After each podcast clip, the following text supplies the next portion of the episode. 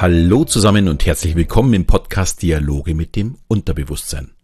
Der Podcast, in dem du erfährst, wie du funktionierst und was du mit diesem Wissen zukünftig anfangen kannst. Mein Name ist Alexander Schelle und heute geht es mal wieder um die Hypnose.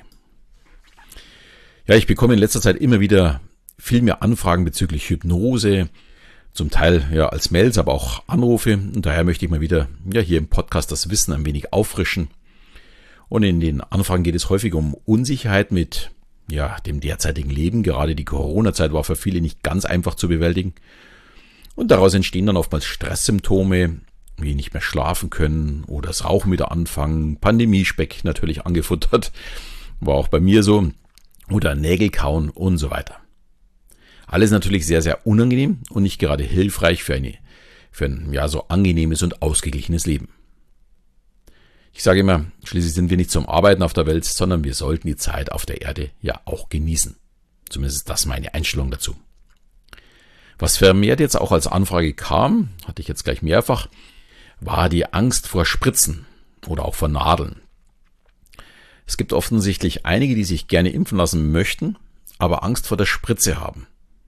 Und dies ist natürlich ebenso unangenehm. Schließlich ist es ja nicht nur das Impfen, sondern es muss vielleicht auch mal irgendwo Blut abgenommen werden. Und da sollte man vielleicht nicht jedes Mal gleich wieder äh, ohnmächtig werden, irgendwo am Boden liegen oder sowas, sobald man eine Spritze sieht. Und dies sind alles Themen, die man mit Hypnose und auch Selbsthypnose sehr gut wieder in die richtigen Bahnen lenken kann.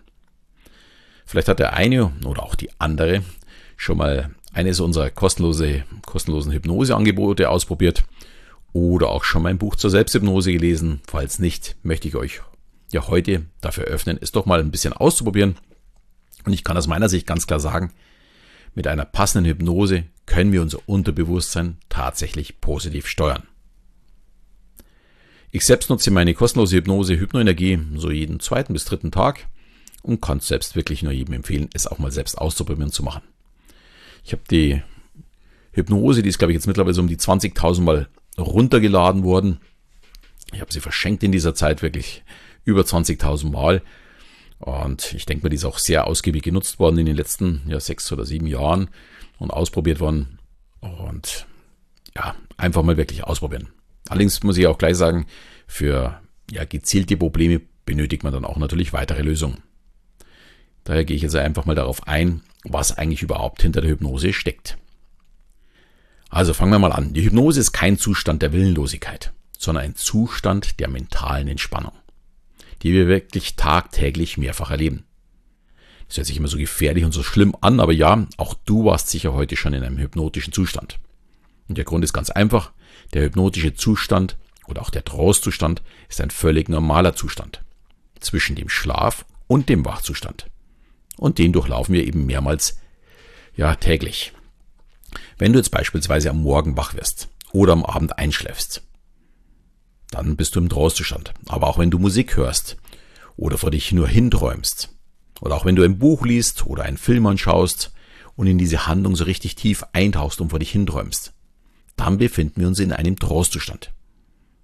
Und ich denke, jetzt wird auch klar, dass die Frage, ist jeder hypnotisierbar, eigentlich gar nicht gestellt werden muss. Natürlich, wir befinden uns ja jeden Tag in diesem Zustand.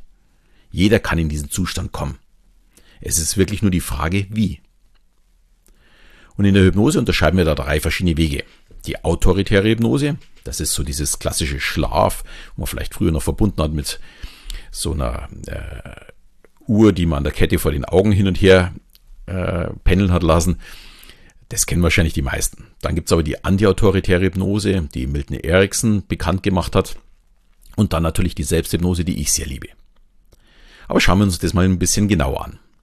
Die autoritäre Hypnose war sozusagen der Grundstein für die Hypnose.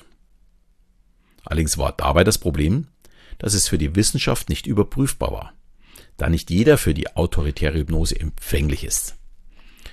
Bei manchen reichten dann eben wenige Sekunden, bis man in die Trance kam, das ist auch heute noch so, und bei anderen wiederum kommt man irgendwie nicht weiter, weil sie zu sehr darüber bewusst nachdenken, was gerade geschieht.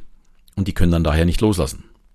Wer schon mal in meiner Show war, konnte vielleicht auch ganz gut beobachten, wie ich die richtigen Teilnehmer wähle, diejenigen, die suggestibel sind Und die sind dann auch schnell zu hypnotisieren. Denn wenn ich auf der Bühne stehe und jemand braucht, äh, 20 Minuten braucht, bis ich den hypnotisiert habe, das ist natürlich für alle anderen wenig spektakulär. Ich brauche natürlich diejenigen, die in wenigen Sekunden weg sind. In der Therapie dagegen setzt man heutzutage vor allem auf die antiautoritäre Hypnose. Das wird langsam, häufig über eine Geschichte oder eine Entspannungseinleitung, die Trance herbeigeführt. Dies funktioniert eigentlich bei jedem, der sich nicht dagegen bewusst wehrt, ganz gut. Eine gute Nachtgeschichte für Kinder ist dabei zum Beispiel sehr, sehr gut vergleichbar. Auch da geht es darum, die Power des Tages, das das Kind hat, einfach liegen zu lassen und das Kind immer ruhiger werden zu lassen, bis man es langsam in den Schlaf führt. Daher auch ganz wichtig für alle Eltern, bitte nur positive Geschichten vorlesen oder erzählen. Eure Kinder befinden sich im Übergang vom Wach in den Schlafzustand in diesem Trance-Zustand. Und alle Informationen und Suggestionen, die in dieser Zeit gesetzt werden, werden in dieser Zeit wirklich sehr, sehr gut vom Unterbewusstsein aufgenommen und eben auch verarbeitet. Also vielleicht jetzt keine Monstergeschichten oder sowas zum Einschlafen hm, ist nicht so besonders gut. Dann weiß man nämlich auch, woher kommen diese Monster eigentlich aus dem Schrank. Ja, und zu guter Letzt gibt es eben noch die Selbsthypnose. Und manche Hypnotiseure behaupten dann immer ganz gern, alle Hypnosen wären Selbsthypnosen. Schließlich muss mich ja selbst es wollen. Ich muss gestehen, ich finde diese Diskussion immer etwas müßig. Ja, für eine Hypnose muss man bereit sein und innerlich zustimmen. Das ist auch absolut richtig. Ja, aber was ist gerade das, was ich jetzt gerade mit den Kindern erzählt habe und den Geschichten? Genau, man kann jemanden auch ohne sein Einverständnis in die Trance führen. Schon jemand, der einfach sehr, sehr monoton spricht, führt den Rest in, in einen Trance-Zustand, in der Schule immer wieder zu beobachten gewesen. Und dann ist es natürlich auch keine Selbsthypnose. Für mich zum Beispiel liegt eine Selbsthypnose dann vor, wenn ich ohne Hilfe von außen mich selbst in diesen Trostzustand begebe und mir selbst meine Ziele suggeriere. Und ich muss gestehen, ich liebe dieses Thema, weil ich dazu schon seit, ja nicht nur, weil ich dazu seit vielen Jahren Kurse gebe, sondern ich habe auch dazu ein Buch geschrieben und ich finde es einfach toll, dass ich ja, diese Hilfe zur Selbsthilfe jederzeit einsetzen kann. Und für mich ist es auch ein ganz wichtiges Tool geworden in meiner Werkzeugkiste, um mich selbst steuern zu können.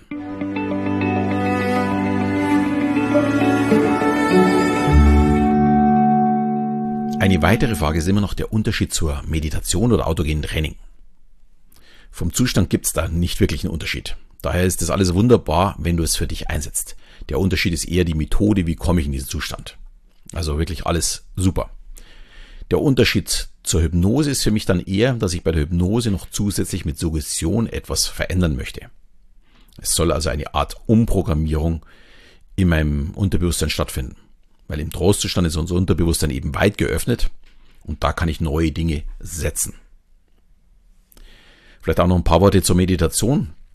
Ich spreche dabei und in diesem Vergleich auch immer von der westlichen Meditation, bei Mönchen hat man bei der Messung der Gehirnwellen in der Meditation extrem hohe Konzentration feststellen können. Das ist dann eben nicht mehr der Zustand zwischen dem Schlaf und dem Wachzustand, sondern der Gamma-Zustand, also die höchste Aufmerksamkeit. Dies ist aber offensichtlich nur durch jahrelanges Training zu erreichen. Also ich wüsste jetzt niemanden, wo man das schon mal gemessen hat im westlichen Bereich, aber im östlichen Bereich ist dieses durchaus äh, möglich. Ja, und zu guter Letzt kommt noch immer die Frage, was kann man denn mit der Hypnose alles verändern? Und es ist gleichzeitig die einfachste wie die schwierigste Frage. Einerseits lautet die Antwort alles. Alles, was wir mit unserem automatischen Denken, also mit unserem programmierten Unterbewusstsein in irgendeiner Form zu tun hat. Und man muss es aber sich trotzdem genauer anschauen. Und man kann nicht alles immer einfach so pauschal beantworten. Es ist beispielsweise möglich, einen Schmerz mit Hypnose zu bekämpfen. Aber da muss man sich die Frage stellen, ist das sinnvoll? Ein Schmerz möchte mir ja sagen, hier habe ich ein Problem. Wenn es ein chronischer Schmerz ist, da macht es wahrscheinlich Sinn. Wenn es ein Schmerz ist, der plötzlich auftaucht, macht es vielleicht keinen Sinn. Vielleicht sollte ich erstmal schauen, woher kommt er. Oder auch bei Schlafproblemen. Da ist häufig ein Teufelskreis dahinter. Man kann nicht schlafen, dann macht man sich Gedanken, warum es denn nicht geht. Und dadurch funktioniert das Schlafen noch schlechter und so weiter. Dagegen, wenn ich mit einer Hypnose wieder zum Beispiel zu mehr Schlaf komme, kann ich im Anschluss die Probleme auch tatsächlich bekämpfen, die mich nicht schlafen lassen. Ich kann wieder ja bewusst darüber nachdenken. Ich werde wieder der Herr über meine eigenen Gedanken. Das gleiche gilt natürlich auch fürs Abnehmen zum Beispiel oder fürs Rauchen aufhören. Man muss sich die Probleme einfach anschauen und erst dann kann man entscheiden, wie der Weg dazu aussieht. Das ist übrigens auch genau der Weg, den ich in meinem Selbsthypnose Online-Kurs immer gehe mit, mit meinen Teilnehmern. Erst kommt die Analyse, dann die Entscheidung für den Weg und am Ende kommt das Tun. Und alles drei ist extrem wichtig. Und wer das verinnerlicht, wird einfach glücklicher leben, weil er auf jedes Problem auch tatsächlich eine Antwort hat. Und um das geht es ja nun mal. Ich würde jetzt sagen und jedem empfehlen, einfach mal ausprobieren. In den Shownotes gibt es wieder eben meine kostenlose Hypnose, die ich vorher schon mal erwähnt habe zum Download. Du kannst es einfach mal ausprobieren und dir runterladen. Und wenn jetzt jemand auch Themen hat, die er ganz gerne mit Hypnose bekämpfen möchte oder nicht weiß, wie dieses geht oder naja, einfach Fragen dazu hat oder vielleicht ganz gerne Hypnose von mir haben möchte, ihr dürft mich natürlich sehr, sehr gerne anschreiben und ich versuche natürlich, sofern ich kompetent dafür bin, auch zu antworten. Also Antwort gibt's immer, aber ähm, natürlich möchte ich auch eine, eine Meinung dazu haben und einfach auf mich zukommen. Bei spannenden Themen werde ich die natürlich auch mal hier im Podcast verarbeiten und wenn ich sehe, dass das einfach mehrere betrifft, dann mache ich das gerne hier. So, ich hoffe, es hat dir diese Folge gefallen. Wenn du jetzt natürlich Freunde hast, die ebenfalls irgendwelche Themen haben und die hat eigentlich jeder, dann wäre es natürlich super, wenn du einfach meinen mein Podcast auch deinen Freunden gibst und ihnen sagst, hm, hör doch mal hier rein, vielleicht ist das auch ein Thema für dich. Ich würde mich auf jeden Fall sehr freuen. Ich freue mich auch über jeden, der hier zuhört. Und natürlich freue ich mich auch über jeden, der mir hier fünf Sterne noch hinterlässt. Dann bin ich auch glücklich. In diesem Sinne verabschiede ich mich und wünsche dir bis zum nächsten Mal wieder alles Gute, wenn es dann wieder heißt Dialoge mit dem Unterbewusstsein.